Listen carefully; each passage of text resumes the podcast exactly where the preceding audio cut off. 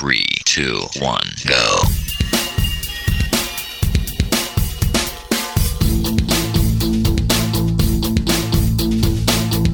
Enredando, la informática que se escucha.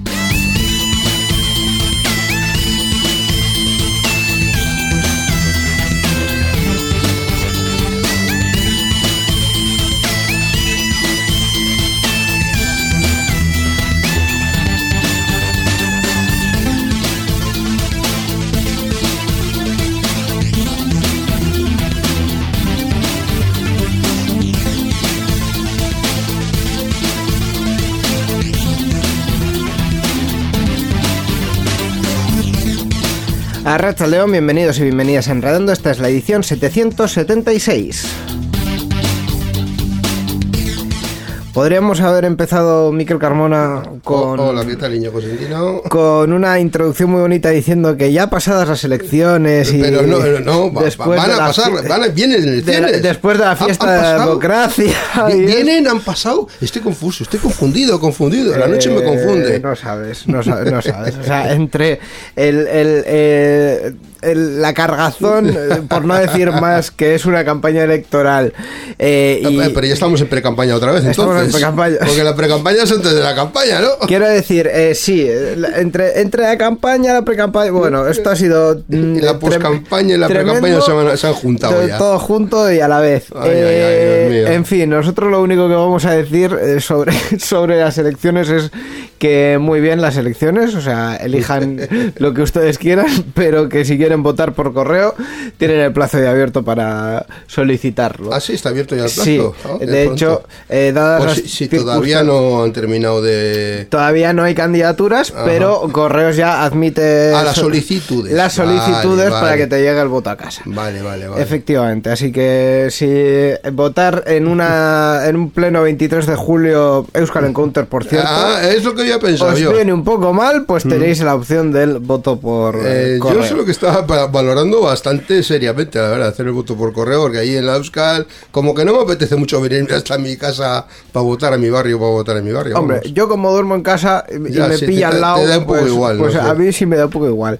Eh, por cierto, te, te voy a contar una cosa que no te he contado ni Ah. siquiera fuera de Eh, micros. y lo vas a hacer aquí en, ah, para que lo oigan todos nuestros oyentes. Bien, Efectivamente, en exclusiva en este programa de Enredando, estoy pensando una idea Ajá. sobre un contenido, no sé si en, en un podcast especial o en vídeo, no sé el qué, pero hablar en algún momento, en algún monográfico, sobre el voto electrónico. Ah, ¿Qué pasa con el voto electrónico? eh, eso yo también lo he pensado cuando empecé a ver la cantidad de papeletas que por ahí que se van a el papel y luego dicen, ay, es que no, hay que, hay que reutilizar, hay que reciclar, que no sé qué, y tanto papel que se gasta en unas elecciones. Hombre, eh, lo que es la propaganda electoral sí se podría evitar, pero y las papeletas también. pero te voy a hacer un spoiler, el voto electrónico no es buena idea. Ah, no es buena idea. No es buena En Estados idea. Unidos se utiliza mogollón, por lo que tengo entendido. ¿eh? Eh, sí, y así, así, Así les, les va. va. así les va, los problemas que tienen. Pero bueno, eso ya... Bueno, problemas también hay aquí con las papeletas, así que no sé. yo. Sí, pero quiero decir, mm, eh, no, no, de verdad que no es buena idea. Haremos en algún momento un contenido sobre eso, pero no Ajá. va a ser en este episodio de Enredando, No, no, porque no. hoy vamos a hablar de videojuegos. Eh, con Gaiska, como siempre, vamos a ver qué juego nos trae. Seguro Ajá. que alguno indie de los suyos que Bueno, le bueno, gustan bueno, tanto. bueno. Y también vamos a hablar con Iñaki Lázaro de transformación digital. Y Eso luego, es. como siempre, la noticia sobre GNU Linux y el resto de la actualidad tecnológica Con la compañía de Borja, por supuesto. con la compañía de Borja. Y bueno, a ver de qué podemos hablar que no sea inteligencia artificial. Por favor, Por favor y gracias. Con todo esto, comenzamos. adelante. Participa con nosotros en Enredando. Envía tus mensajes al email oyentes@enredando.net o a través de nuestra página web en www.enredando.net. También estamos en Twitter. Sigue al usuario Enredadores. Esperamos tus comentarios.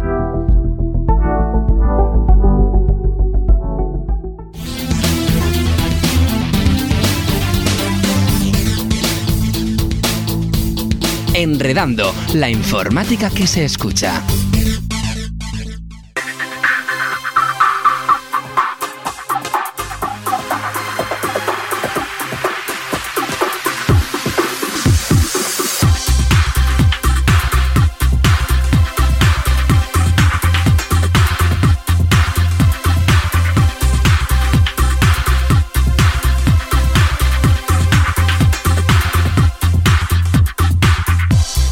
Pues vamos a hablar ya de videojuegos en esta edición de Enredando. Vamos a dejar que, bueno, eh, quizá una vez más eh, nuestro periodista especializado en videojuegos. Voy a seguir con esta con esta referencia hasta que me canse de ella y nunca me voy a cansar de ella. Bueno, bueno. Gaisca bueno. Carmona Rachaleón. Llevamos con esa referencia desde la temporada pasada, al igual que llevamos haciendo la gilipollez de los drops de la música de Gaming Room y vamos a seguir haciéndolo. Buenas tardes.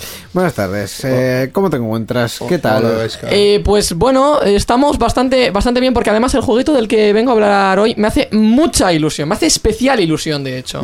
Y me hace especial ilusión porque el juego como tal puede parecer, oye, dices tú, bueno, es un juego así simplecito, tal, pero es que tiene unos detalles que son muy bonitos. Como eh, efectivamente el minijuego de los putos coches. Eh, el minijuego de las entregas de paquetes. Antes de desvelar el título, mm, pregunta número uno. ¿Cuánto contenido hemos hecho en Euskadi Digital de este juego?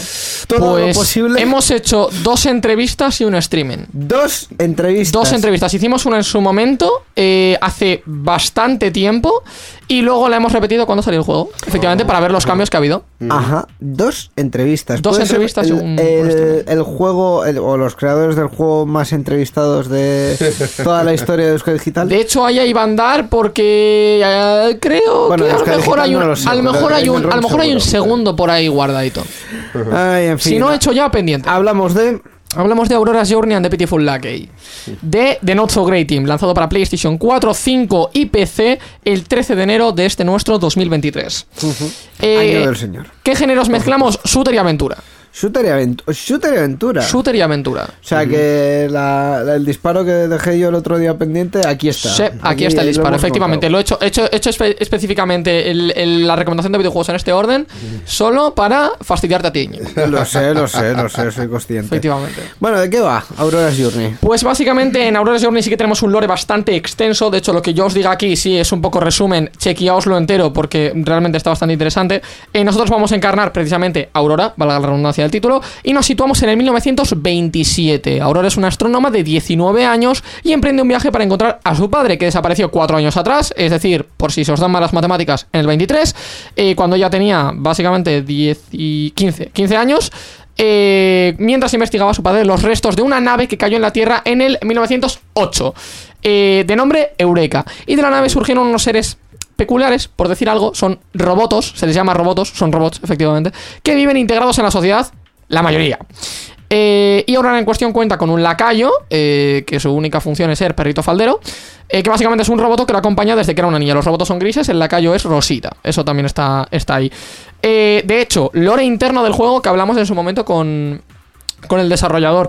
Eh, ¿Por qué dirás tú el lacayo es literalmente una alubia en un videojuego? O sea, en, en los videojuegos tú cuando quieres crear un personaje, lo que haces es creas una alubia, ves que funcione la alubia y luego en vez de la alubia metes tu personaje. Se hace así. Los videojuegos se hacen así. ¿Qué pasó? ¿Qué le hizo gracia a la alubia? Entonces la dejaron. Y entonces se quedó. Efectivamente, le puso unas patas, le puso unos brazos, le puso unos ojos, lo puso rosita, le puso mofletitos, un arriba. calzocillo y a volar. Y ya está. Y tienes tu alubia. Se acabó.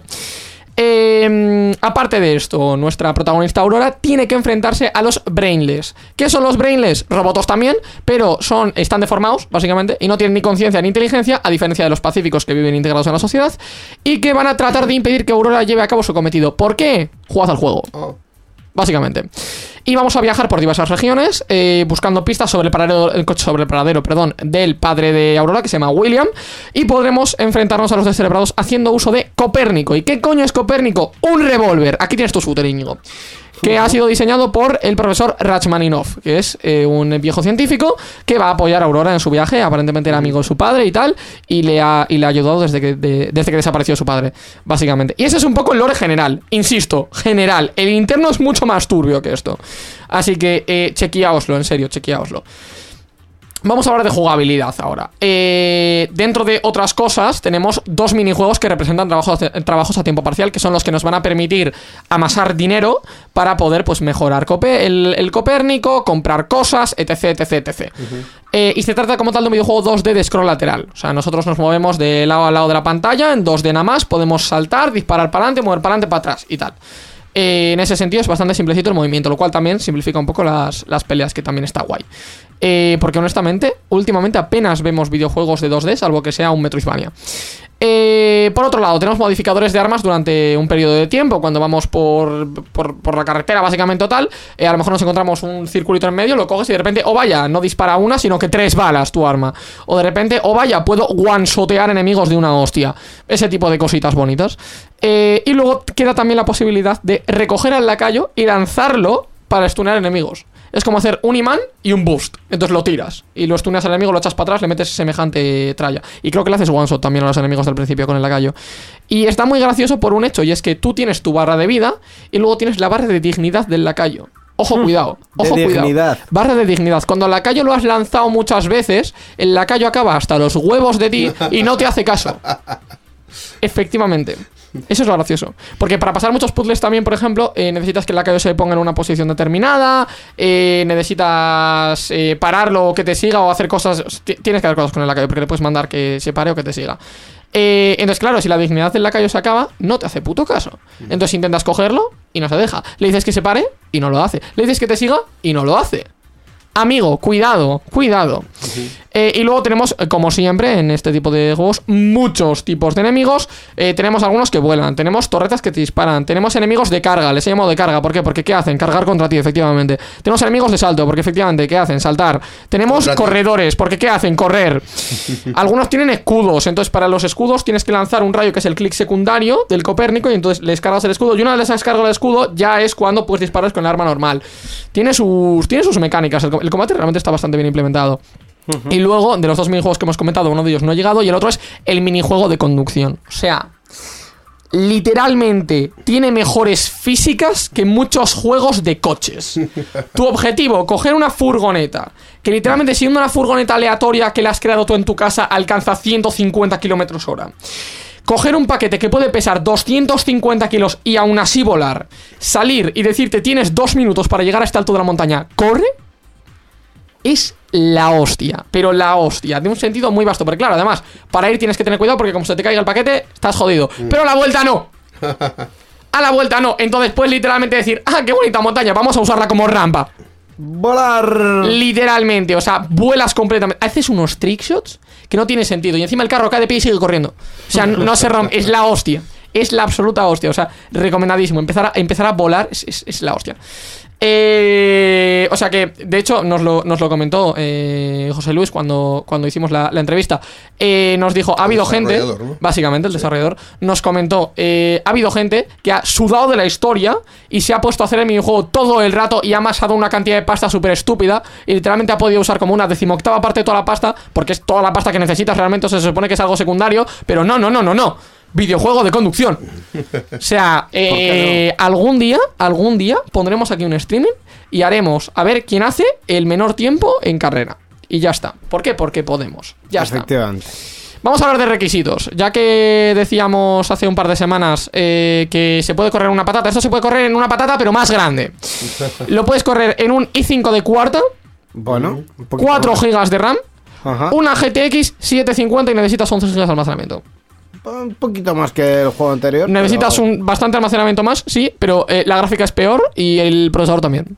Así que, quiero decir. mm, es que no, es que mi ordenador es de hace muchos años y no. Tira, tira, anda, tira. Sí, sí, sí. sí. Vamos a hablar de puntos positivos y negativos. Bueno. En los puntos positivos, no tiene niveles de dificultad. Eh, que yo recuerde al menos, que yo recuerde al menos a veces me, me lío ya con esto, pero está bien ajustado. O sea, no sé si, si habéis visto el stream, pero si lo visteis cuando estuvimos probándolo, yo con el primer boss estuve, estuve creo que 4 o 5 intentos. ¿Por qué estuve 4 o 5 intentos? Porque según cae, aplasta a un minion de mierda, hace un ruido súper estúpido y me estaba descojonando. Entonces, el boss me hacía gracia. No me daba miedo, me hacía gracia. Entonces, claro, me estaba descojonando internamente y lógicamente me pegaba semejante hostia. Eh, literalmente, es que llegas al, al boss, eh, para que os hagáis a la idea, llegas al boss y sale un bichito de mierda y, y sale una cinemática y dices tú, ah, qué guay, pues es un bichito de mierda. Y le cae encima el boss, que es el mismo bicho, pero como 84 veces más gordo. y el bichito de mierda hace un ruido eh, de chillido súper agudo, que es súper estúpido y me hace mucha gracia. De hecho, habría, habría que clipearlo para subirlo a- al YouTube Shorts este que tenemos. Probablemente. Eh, en cualquier caso, más allá de esto, hay muchas opciones a la hora de combatir entre eh, con pues eso con enemigos entre los modificadores que tienes eh, también los ataques que tienen los enemigos el cómo esquivaros el cómo funciona el hecho de poder lanzar al lacayo también está bastante guay porque es como un ataque crítico está, está muy bien planteado Eh, por otro lado voy a repetirlo porque me da igual eh, minijuego de llevar cajas goz y encima El, el te pagan El de conducción. ¿no? el de conducción. Y encima te pagan. Te dan dinero para comprarte cosas en el juego, para mejorar el Copérnico o lo que sea. Encima te pagan, que yo lo hacía gratis. que, yo, que yo lo hacía literalmente gratis. Eh, y por último, exige bastante concentración. En determinados puntos sí que es verdad, tienes que concentrarte porque sí, porque buah, es que me van a saltar a la cara, es que me matan, necesitas un poco de aim y tal. Pero es que lo alternas con humor. Eh, como por ejemplo cuando estuvimos haciendo, Íñigo, no sé si te acordarás, de la creación de historias, la creación del libro. Había que escribir el libro. Sí. Ese es el otro minijuego, la de escribir el libro. Eh, que podías poner frases completamente absurdas. Y era Sí. la hostia.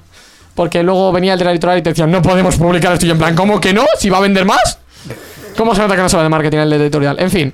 Eh, y luego los efectos de sonido de enemigos que habíamos comentado antes y tal. Entonces, eh, tiene como unos puntos de humor muy, muy buenos. Que a pesar de que te exija muchísima concentración en muchos puntos, luego te la rebaja muchísimo, lo cual está brutal. Y ahora es cuando, eh, Íñigo, tú me preguntas. Hablemos de puntos negativos. Hablemos de puntos negativos. No los tiene. No los tiene. ya hemos hablado de puntos negativos. Perfecto, pues eh, solo nos queda entonces recordar el título y dónde está disponible Aurora's Journey and the Beautiful Lucky. Disponible para PlayStation 4 y Steam. Lo corre una patata, jugadlo, por Dios. Eh, últimamente Gaiska está con los videojuegos accesibles. Si usted tiene una patata, juegue a los juegos Hombre, que eh, estoy con los videojuegos accesibles porque nosotros tenemos una patata. bueno, bueno. Bueno, eso ya lo vamos a dejar para contarnos en el backend cómo es el setup del streaming de Euska Digital. Pero eso, eso ya será para los. el setup es la. No, el setup es la hostia. Otra cosa es el ordenador. Bueno, bueno. En fin, pues Gaiska, como siempre, es que recasco por traernos esta recomendación y hasta Muchas la próxima. gracias. A vosotros, hasta la próxima. La informática que se escucha.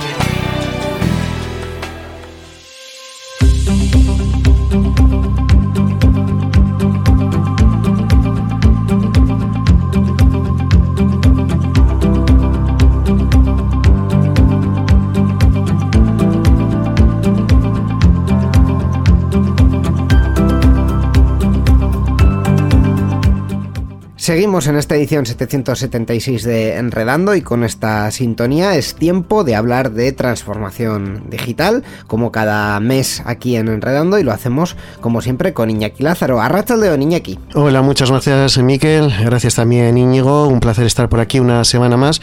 Y como bien habéis comentado, estamos en la sección de transformación digital, una sección que venimos hablando de tecnologías, en esto que se llama de la industria 4.0, tecnologías más asociadas al mundo profesional, pero que, bueno, pues lo, las podemos percibir y notar en nuestro día a día, ¿no? Y Así para es. hoy, eh, como, como habíamos prometido ya hace dos secciones, dos eh, programas en el que habíamos hablado de inteligencia artificial, Big Data, el, el más reciente, hoy nos tocaba efectivamente hablar de lo que es fabricación adi- aditiva, también conocida como impresión 3D. Ujú.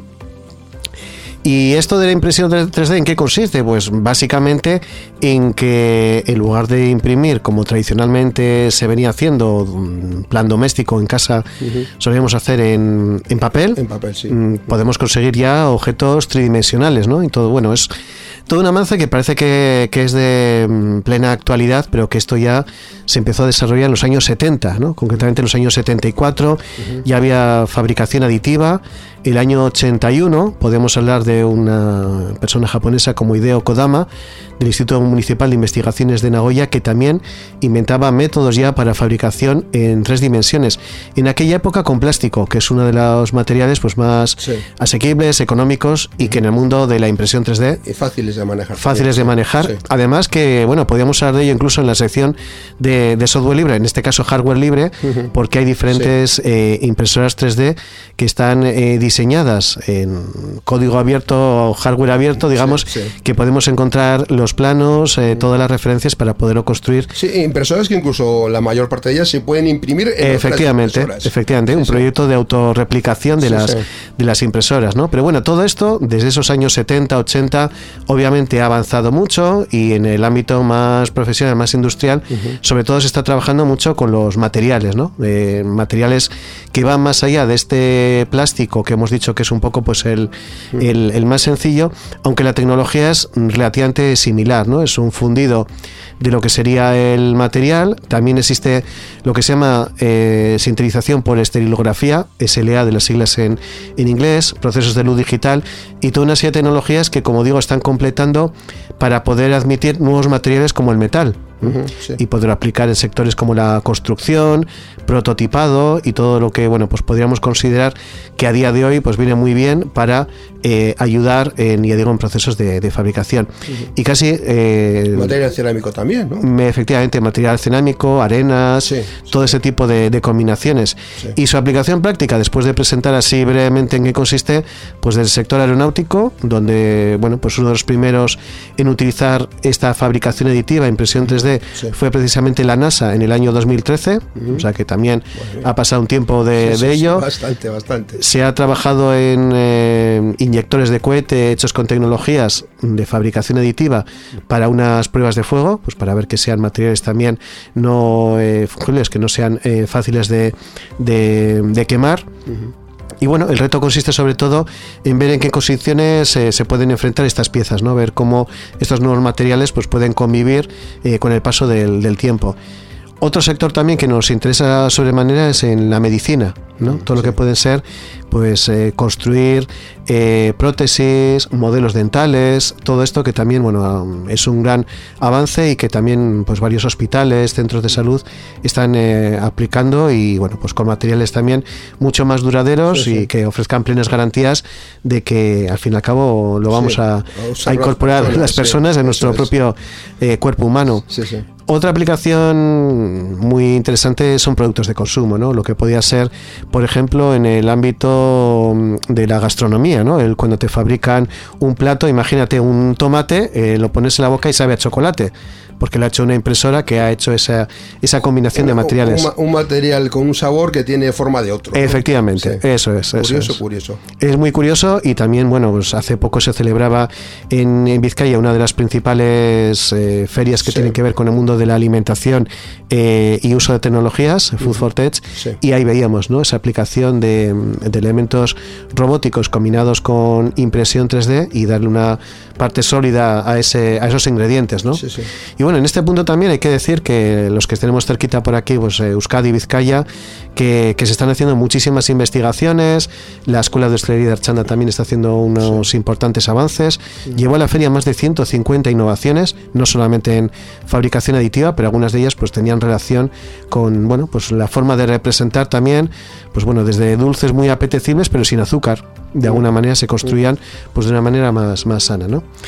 Bueno, y de este ámbito, digamos, novedoso, como es el del sector culinario, gastronómico, podríamos hablar también del sector de la automoción, sector automotriz, Sí. donde, bueno, sobre todo se buscan crear prototipos, eh, ahora que todo el mundo habla del vehículo eléctrico, conducción autónoma, pues también la fabricación aditiva, impresión 3D, puede ayudar, ¿no?, a agilizar de alguna manera, a probar ciertas piezas, materiales sobre todo.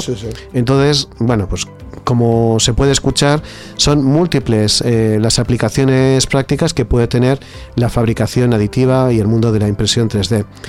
Y entre esas ventajas podríamos destacar quizás la sostenibilidad, ¿no? El hecho de que antes del uso de la fabricación 3D pues había que hacer muchas pruebas, descartar eh, ciertos prototipos que quizás no iban a ir al mercado y ahora pues bueno, no se crean tantos desperdicios.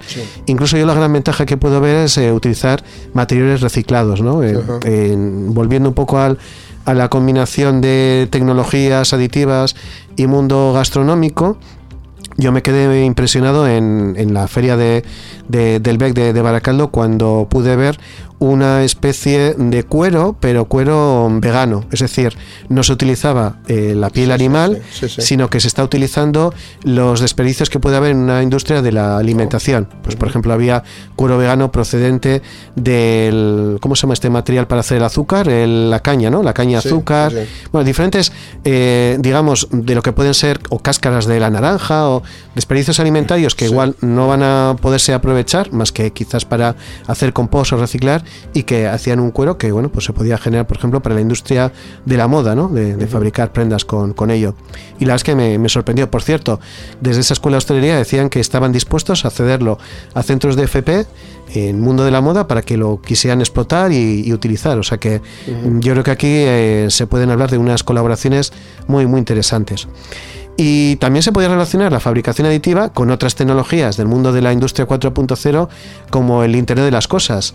Aquí podíamos hablar de cómo eh, ese trabajo continuo entre dispositivos que se intercomunican, máquinas y personas humanas, hagan que bueno, pues esa digitalización sea más fluida, ¿no? que es un poco lo que en esta sección tratamos de, encontrar eh, contenido y bueno, pues eh, eh, otra característica, otra ventaja sería la eficiencia, ¿no? Eficiencia desde el punto de vista que se puede ayudar a optimizar tiempos de producción. Mm, hay datos que vienen a reflejar que hasta un 90% de mejora en producción cuando se utiliza fabricación aditiva impresión 3D, de una forma más, más ágil, reduciendo pues, bueno, costes de diseño de las, de las piezas. Piezas también más ligeras, más livianas, ¿no? El hecho de que se puedan fabricar piezas con estas tecnologías, pues puede mm, incluso repercutir en, el, en, la compra de materiales. ¿no? Ya hemos hablado de materiales asequibles como PLC, plástico, tú has hablado también de material cerámico, metales, eh, cada vez se incorporan nuevos materiales a todo este grupo de materia prima que, necesitan las, las, impresoras 3D. Y yo destacaría también otra mm, eh, mejora relacionada con el diseño, ¿no? Eh, nuevas formas geométricas, eh, nuevas posibilidades donde el límite está en la propia imaginación ¿no? de, de, quien quiera manejar. No, hay esas limitaciones de moldes igual. Efectivamente, claro, los moldes al final tienen un coste ¿no? de diseñar y y fabricar también y fabricar efectivamente diseñar fabricar etcétera. Aquí hablamos de un diseño un poco más eficaz a nivel funcional no y, más libre no efectivamente más libre más personalizable creativo, eh, se da la opción también de que los fabricantes puedan crear diferentes modelos de un mismo producto no variantes personalización no que tanto nos gusta no pues, eh, no sé pues imaginaos una lata como ya la hay de hecho, que pueda tener tu propio nombre, ¿no? O, las zapatillas de hace tiempo que, te fabrican, pones tu propio nombre y ahí te hacen a, medida, ¿no? Ya no solamente la talla, sino también el diseño, ¿no? Entonces todo esto puede ser pues una capa de personalización con, la fabricación aditiva con, con impresión 3D. En definitiva, la producción aditiva lo que vemos es que crece a un ritmo bastante importante en estos últimos años. Ahí parece que los 70, los 80, los 90, en el siglo pasado estaba como algo pues casi anecdótico, curioso y muy experimental. Y en este siglo XXI, pues está, bueno, pues sobre todo desde el 2012, desde el impulso de la industria 4.0, está mm.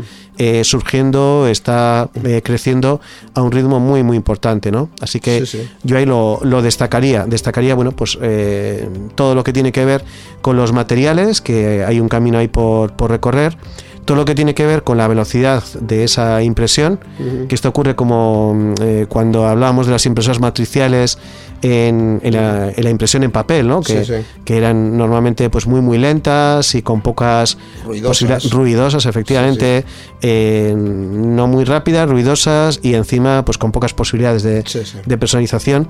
Y hoy en día pues en, el mundo de la impresión 2D, en dos dimensiones, ya ha crecido mucho, ¿no? No solamente pues eh, la democratización de las impresoras de, chorro de tinta, que son las que se han generalizado, sino impresoras láser que consiguen imprimir a unas velocidades muy muy importantes y ahorrando bastante pues toner y, y lo que evidentemente consume las, las impresoras 2D. Entonces, esto es un, un, salto, impresión 3D, impresión aditiva, que como el nombre indica, pues son diferentes capas que se van eh, introduciendo, ¿no?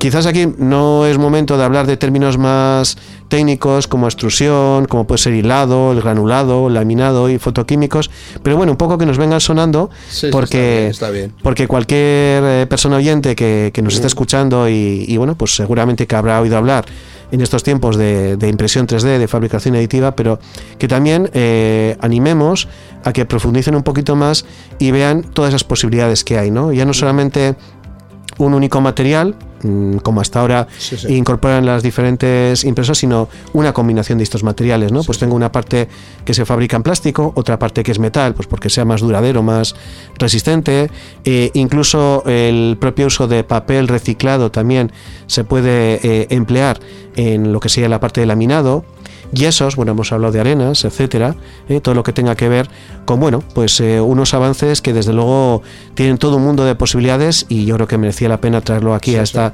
sección de, de Enredando en la que hablamos sí. de transformación digital, Muy bien, sí. hablamos de, de- de lo que tiene que ver con la industria 4.0 y que es una tecnología totalmente compatible con otras de las que ya hemos hablado, ¿no? Con inteligencia artificial, big data, etcétera. Muy bien. sí. Me vas a permitir un inciso también, que es que si alguien quiere, quiere ver algún tipo de impresora de las tradicionales de plástico, eh, en la Euskal Encounter, que se va a celebrar en el mes de julio, a finales de julio, tiene la posibilidad de ver una granja de impresoras y una cosa que está muy chula y, está muy bien. Y al que tenga curiosidad, es que no he visto una impresora, ahí tiene la posibilidad de verlas. Excelente idea, excelente propuesta para que de la radio vayamos también a, a la vista, ¿no? O sea que, es. que ahí tomamos nota de que, bueno, eh, además de este foro que es el Euskal Encounter, además de este importante evento, también, eh, como digo, pues en el, en el BEC, mm, no solamente en esta cita de, de julio en Baracaldo, sino el resto del año también muchas ferias Sí, industriales. Pero bueno, Sí. una, una que es. Una cercana, sí. Cercana A- Además y que pueden, tecnológica, pueden sí. preguntar por nosotros. Muy bien. Ahí, ahí estaremos también, sí.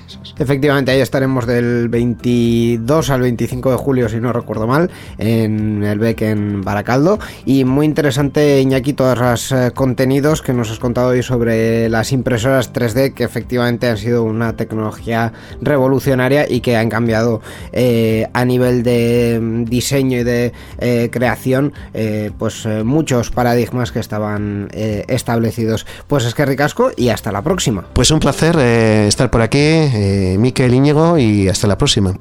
Muchas gracias.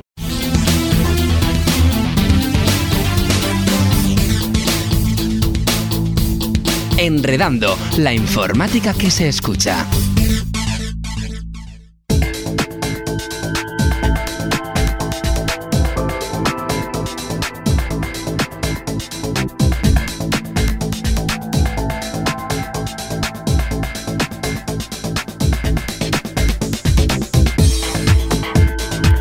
Pues vamos ya con la sección de GNU Linux de software libre de esta edición de Enredando y como siempre pues vamos a hablar de alguna noticia, de alguna Sí. novedad que hay Sí. en el mundo de GNU Linux, alguna versión nueva, espero que no de Firefox, por favor. No, no, no.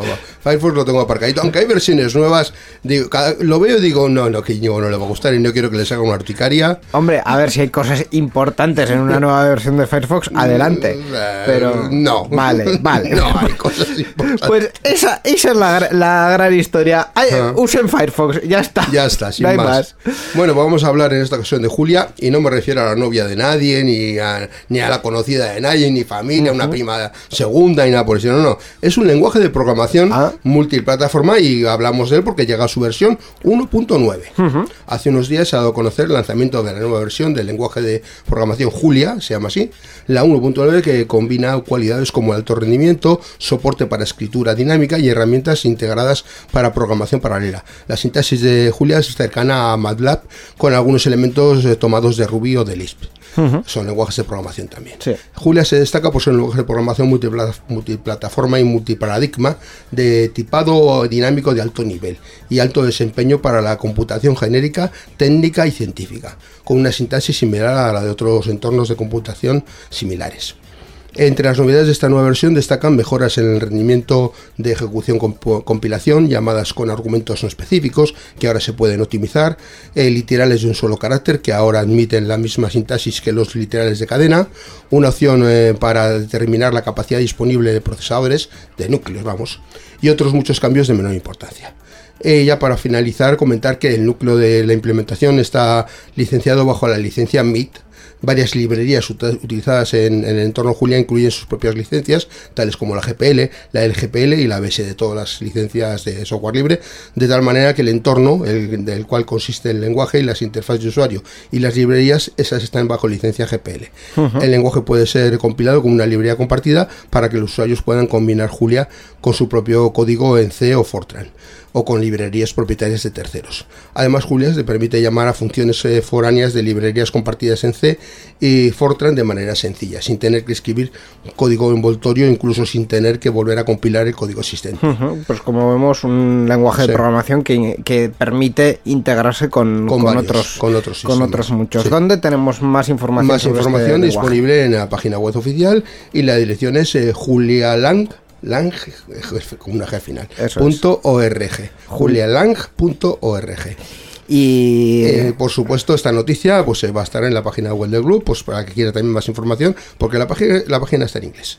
Perfecto. Eh, me estás siguiendo todas las frases, así que ya eh, tira, tira No, no, no, no, ya, di, di, di, habla tú, habla No, tú. no, no, nada Habla más. tú, habla tú. Nada más, simplemente recordar ya para terminar esta sección de GNU Linux que como siempre nos viene de la mano del club. La GLU, que es la Asociación en Vizcaya de Usuarios de GNU Linux, que se dedica a promover el uso de software libre, tanto, tanto en el ámbito público como en las empresas y usuarios particulares. Hablamos de la web, hemos hablado de ella hace un momento, volvemos a hablar de ella. Tenemos una página web, la dirección es www.glu.bit, glv.bit, latina z. La informática que se escucha.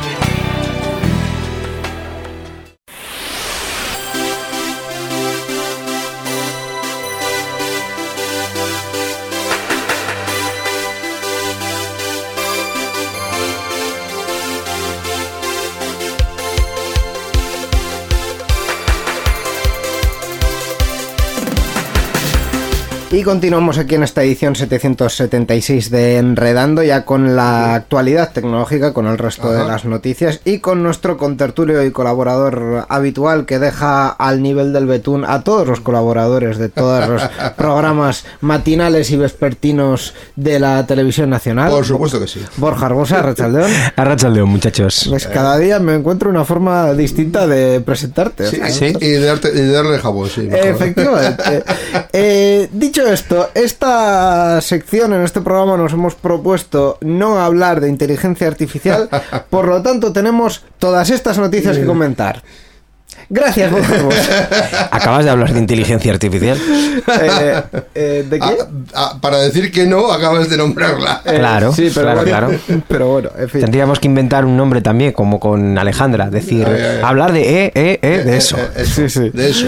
Eh, no, bueno, pero aparte de eso, creo que habías leído por ahí eh, alguna cosa interesante que ha habido eh, en, en- en los interneses respecto a. mm, Parece que el gobierno de España es un gobierno malo, maloso y quiere ac- ca- acabar con el cifrado extremo a extremo o algo así. eh, no sé, yo lo he leído eh, por ahí en los medios y he dicho, ¡uh! ¡Qué movida! No sé de qué va. Borja, sí, sí, hoy, es- hoy os he traído una noticia para empezar, una noticia que no es del todo una noticia porque realmente viene de una filtración, al parecer, en la publicación Wired, eh, bastante conocida en el sector tecnológico. Sí. Se dice que se ha conseguido una filtración de reuniones de la Unión Europea donde Bueno. eh, los 27 de, de países que ya sabéis que conforman esta, esta unión se están planteando hacer una nueva legislación respecto del eh, cifrado, en este caso, de ciertas aplicaciones de mensajería como WhatsApp o como Signal, por citar algunas de las más famosas, que eh, les pone en algunas ocasiones en aprietos a la hora de investigar delitos como el terrorismo o la pedrastia, quizás de los más gordos ¿no? en, en- en la investigación. Y que bueno, que están intentando impulsar, aunque todavía no se sabe nada más. Una, no ha- direc- una directiva o Sí, no, sí, no, efectivamente. No hay un anuncio oficial Sí. al respecto, pero sí que se, por lo visto se dice que se está trabajando en una nueva normativa que ponga fin al cifrado extremo a extremo en las aplicaciones de mensajería. Eh, fuente la Cibeles, macho. O sea, no. Eh, están trabajando en ello. Está- están Sí, trabajando en ello. sí, pero O sea, bueno, ¿de dónde ha si salido? luego es que sí, aquí lo leyeron primero. Eh, Sí, no, claro, hombre, si, si tú cuentas cualquiera de las locuras que se te ocurran y, y luego resulta que son verdad, dices, coño, alguna, ya ¿no? Alguna tienes que acertar. Claro, alguna tendrás que aceptar. No, bueno, aparte de eso, eh, eh, la credibilidad de la noticia ya empieza un poco baja porque si la fuente es unas reuniones privadas que está viendo por ahí en la Unión Europea que parece que están pensando que no sé qué, no sé cuál. eh, a ver, de eso a que mm, se traduzca en que primero las ideas que tengan se puedan realizar y segundo eh, que se traduzca en una normativa europea eh, puede llevar años y años y años. Y Sí. que luego las intenciones están muy bien, pero la realidad puede Lo- ser. luego distinta. cambian mucho las cosas, sí, eso es verdad. Claro, evidentemente del propósito a la realidad Ah, va un mundo, como tantas otras cosas que Y a nivel tanto. político, pues ahora que justo acabamos de salir de una campaña electoral para meternos en otra, otra. de, de- de- yo creo que, que los equipos de diseño tienen un trabajo ahí enorme para todos los renders de todas las cosas que los políticos prometen en campaña, que tienen que dibujarte así muy bonito para que te hagas una idea. Vamos a construir un no sé qué y te lo ponen ahí muy bonito. Sí. Y luego después, una vez acabada la campaña electoral, todo eso va al cubo de la basura porque si se acaba haciendo, desde luego, cualquier parecido con la realidad será pura coincidencia. Su- Pues con, esto más o menos lo mismo. Además que luego tenemos una, una cuestión. eh, que yo sepa, corrígeme Borja si me equivoco, hasta donde yo sé la Constitución española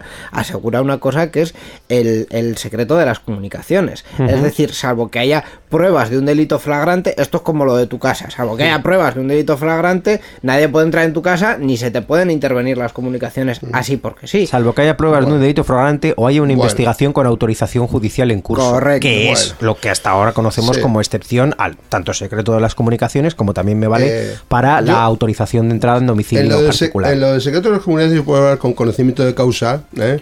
porque, en fin, eh, se pueden escuchar, lo que no se puede es divulgar lo que escuchas. Eso, eso me dijeron a mí. Bueno, en, en Mm. Sí, su pero eso a momento- nivel particular. Yo te estoy hablando No, no, de no, eso, estoy- usarse como prueba. en mi un- empresa, estoy hablando de- a nivel empresarial. en, en su momento, en Sí. esa compañía de la que Ajá. usted nos habla, Sí. eh, obviamente era muy fácil, Muy fácil. escuchar llamadas, ahora ya no, no, No, tanto. no es tan fácil. Pero bueno, que decían eso. Tú puedes escuchar lo que quieras, pero no hagas uso de nada. Claro. eso es lo que está Claro. flagrantemente prohibido. en, cual- Claro. en cualquier caso. Yo lo digo para es- que quede costa. Eso es como cualquier otro secreto empresarial. Tú puedes tener datos en tus manos que Sí. sean muy sensibles siempre que no los utilices para otro propósito, Ajá. salvo para que los Sí. tienes, no, No pasa nada, No sí. hay ningún problema. Si tú escuchas algo pero no cuentas nada, eso está perfecto. Ahora bien, una de las dudas que me quedan a mí sobre este gran titular, que el titular es grandioso, pero mm, eh, la ejecución a mí me suscita bastantes dudas. Una de ellas es, eh, además de, de- de esto de asegurar el secreto de las comunicaciones, que claro, si te carga, si prohíbes eh, el, el cifrado eh, extremo a extremo, al final lo que estás haciendo es prohibir una herramienta que garantiza eso. Yo no sé hasta qué punto esto se podría considerar anticonstitucional. Pero más allá de eso, eh, ¿qué es lo que está planteando, qué es lo que están pensando en eh, mm, acabar con la tecnología o prohibir la tecnología entera al- solo en el contexto de las aplicaciones de mensajería?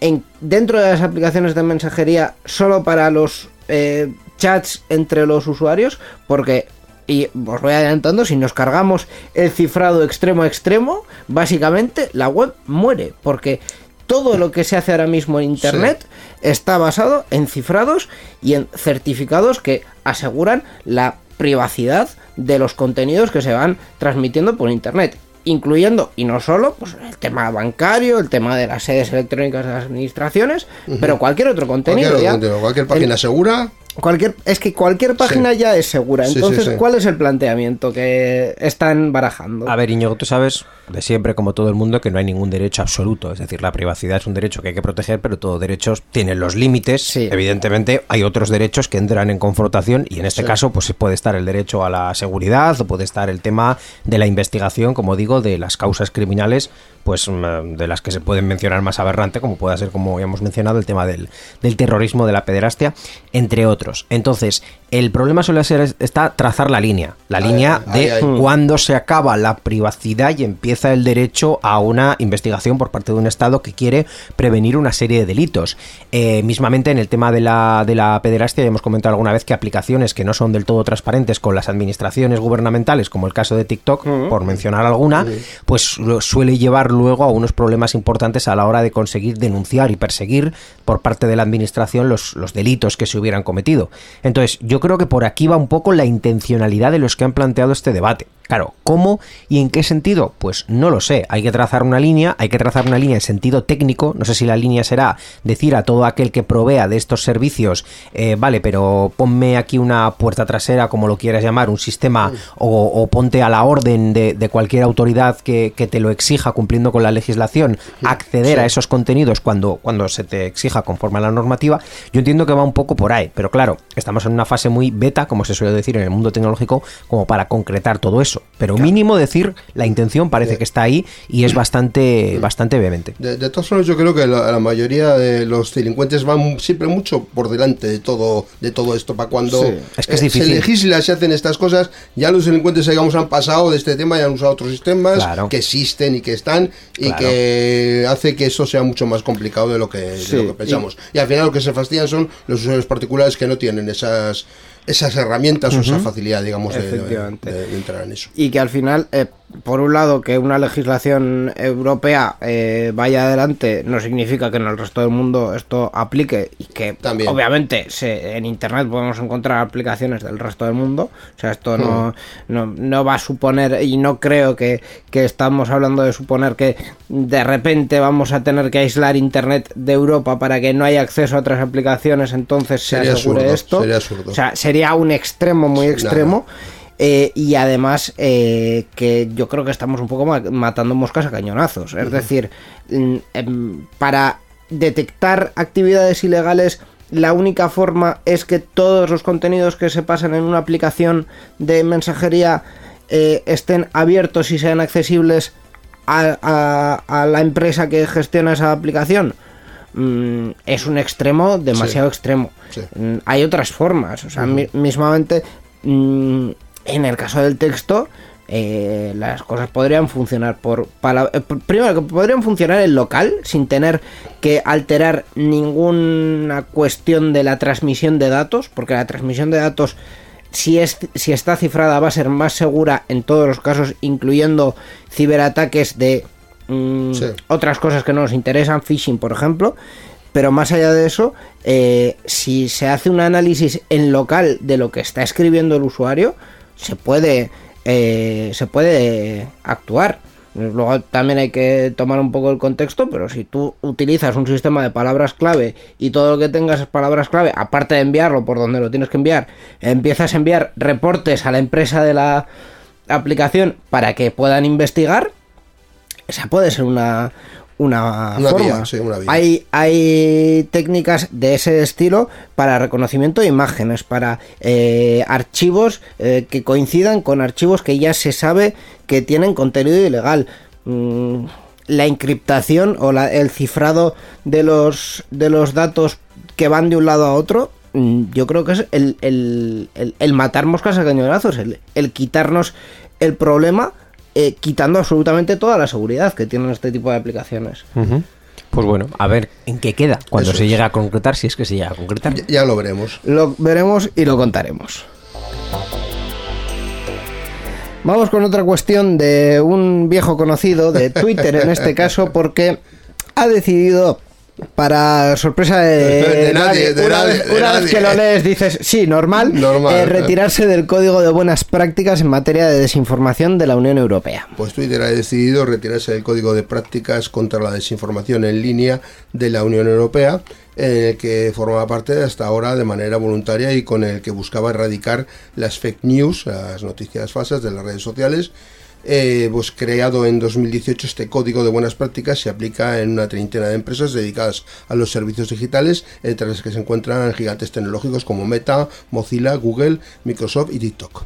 A pesar de que el actual CEO de Twitter, Elon Musk, eh, adquirió la red social con el objetivo de promover la libertad de expresión, ha dado muestras de no querer continuar con el código firmado por sus antecesores en la dirección de la red social. Es más, en noviembre, en noviembre del año pasado cerró la oficina de Twitter en Bruselas clave para la adopción de las normas y cambios regulatorios de la Unión Europea en lo concerniente al discurso del odio y la desinformación. Y no solo eso, sino que el tener una oficina en Bruselas también es eh, simbólico en cuanto a Sí. querer eh, tener un diálogo constante con las autoridades europeas, lo cual pues Mm, parece ser que no, que no. ninguna intención y ningún interés. La pregunta es, ¿y ahora qué? ¿Qué va a pasar a cambio? O sea, porque eh, que yo sepa, la, la Unión Europea tenía un plazo a partir del cual puede aplicar sanciones si esto no se llegase a concretar. Es decir, ¿se, ha- ¿se va a producir algún tipo de reacción por parte de la Unión Europea diciendo, mira, macho, eh, la norma o el, el código de buenas prácticas que habéis mencionado, sí, Sí. que es voluntario, a partir de algún momento se va a convertir en obligatorio o se va a convertir en imprescindible el hasta el punto de que el incumplimiento obliga a las empresas a no poder operar? O a recibir alguna sanción o alguna multa. Sí, en este sentido, eh, el que se ha pronunciado es el comisario responsable del mercado interior de industria de la Unión Europea, que es Thierry Breton, que en Twitter eh, ha dicho que efectivamente el código de buenas prácticas es, es voluntario, pero que las obligaciones no desaparecen. Es decir, la ley de servicios digitales que ha aprobado la Unión Europea y que ha entrado en vigor hace eh, muy poco, eh, obliga a, a cumplir algunos puntos de este de este código de buenas prácticas o los integra digamos entonces al final Al final, que sea eh, voluntario, sí, eso lo- por otro lado estás obligando, sí. Claro, eh, Twitter tendrá que cumplir este tipo de, eh, de obligaciones, sobre todo si quiere que el, el- extremo al que hacíamos referencia antes, si no quiere que Europa diga, eh, pues bueno, el acceso a Twitter a partir de hoy está un poquito limitado en Europa. O, o le, o le pega alguna sanción económica por decirme a tantos millones o tal. Claro. Eso a lo más igual no le importa tanto, ¿no? No, eh, el, el problema también es, o la cuestión es, cómo está operando ahora mismo eh, Twitter, porque mm, efectivamente, sin, sin una presencia en Europa, se supone, se supone que no puedes eh, tener una red social que acepte usuarios europeos y tal, o sea, tienes que tener por lo menos una presencia o una, un trato de un- una gestión de los datos equivalente a las normas europeas. Entonces, Twitter ahora mismo tiene alguna empresa en Europa bajo la que ampare sus operaciones? No Esto sé. nosotros no lo No lo sabemos. Pero podría ser la otra vía, la de decir, bueno, pues eh, si no estás cumpliendo, te multo. Pero Elon Musk es capaz de decir, vale, pues como me vas a multar, me voy. Y Europa es muy capaz de decir, porque no lo habrá hecho pocas veces, vale, pues si te vas te bloqueo. Como en WhatsApp. de hecho. ¡Hala! Ten por saco, te bloqueo.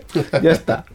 Pues bueno, veremos en qué acaba todo esto, si es una bravuconada o si lo demás que ha sido definitivamente algo de, bueno, Bueno. pues ya he tomado esta decisión y vamos para allá con todas sus consecuencias. Eh, en algunas cosas este Elon, este Elon Musk ha tenido que recular un poco, así que igual también le pasa algo parecido con esto, ya veremos.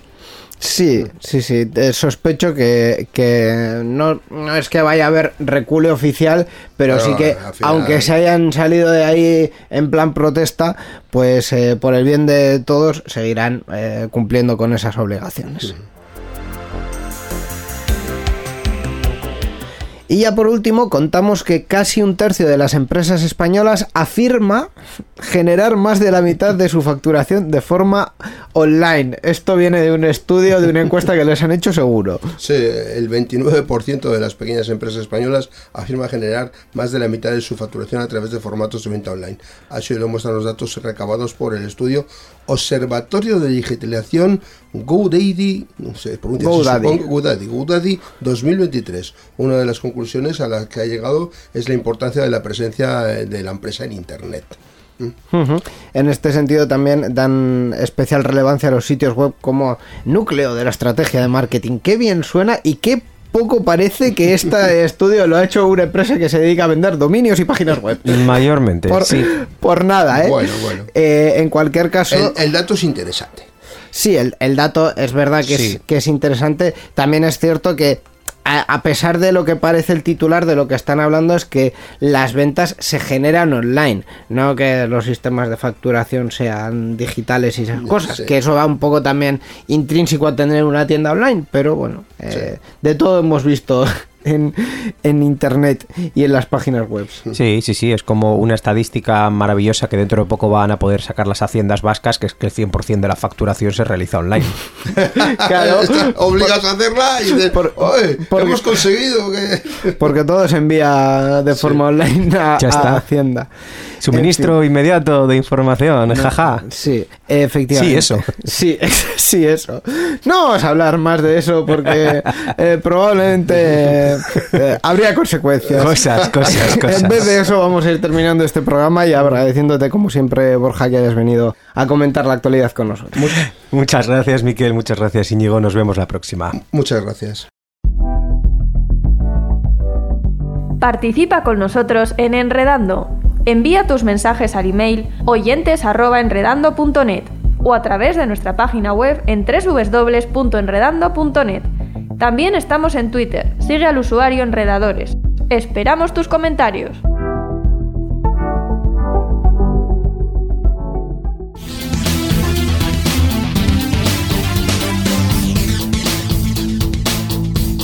Enredando, la informática que se escucha.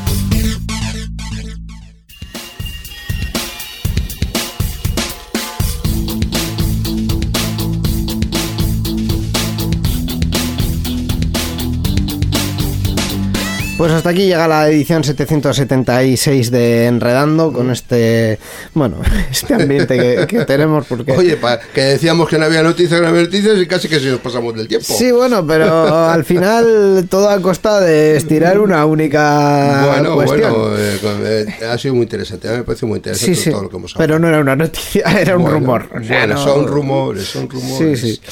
Esa Eh, era la del venado, sí, la del venado era esa canción. Eh, no me acuerdo. En cualquier caso, hablando de canciones, vamos a escuchar de fondo otra Ajá. que no, que no es la del Venau, que es un track, como siempre terminamos con estas canciones hechas con un, por con un ordenador. toque porteño de... con un toque porteño desde Buenos Aires, Argentina. No, no voy a hacer este acento más, por favor. No, por favor, no. Desde Buenos Aires, desde la Flash Party del Ajá. año 2022, nos llega esta canción que se llama Inmune al Fuego del autor Nestir. Y con esto ya terminamos esta edición de Enredando, al que también le faltan pues poquitos programas para terminar la Sí, temporada. No, no queda mucho enseguida. Así ya- que Bueno. eh, estamos ya ahí a punto. Eh, en cualquier caso, en dos semanas volveremos con otra edición, con más contenidos, más noticias, más tecnología, eh, como siempre aquí en Enredando. Hasta la próxima, Agur. Agur.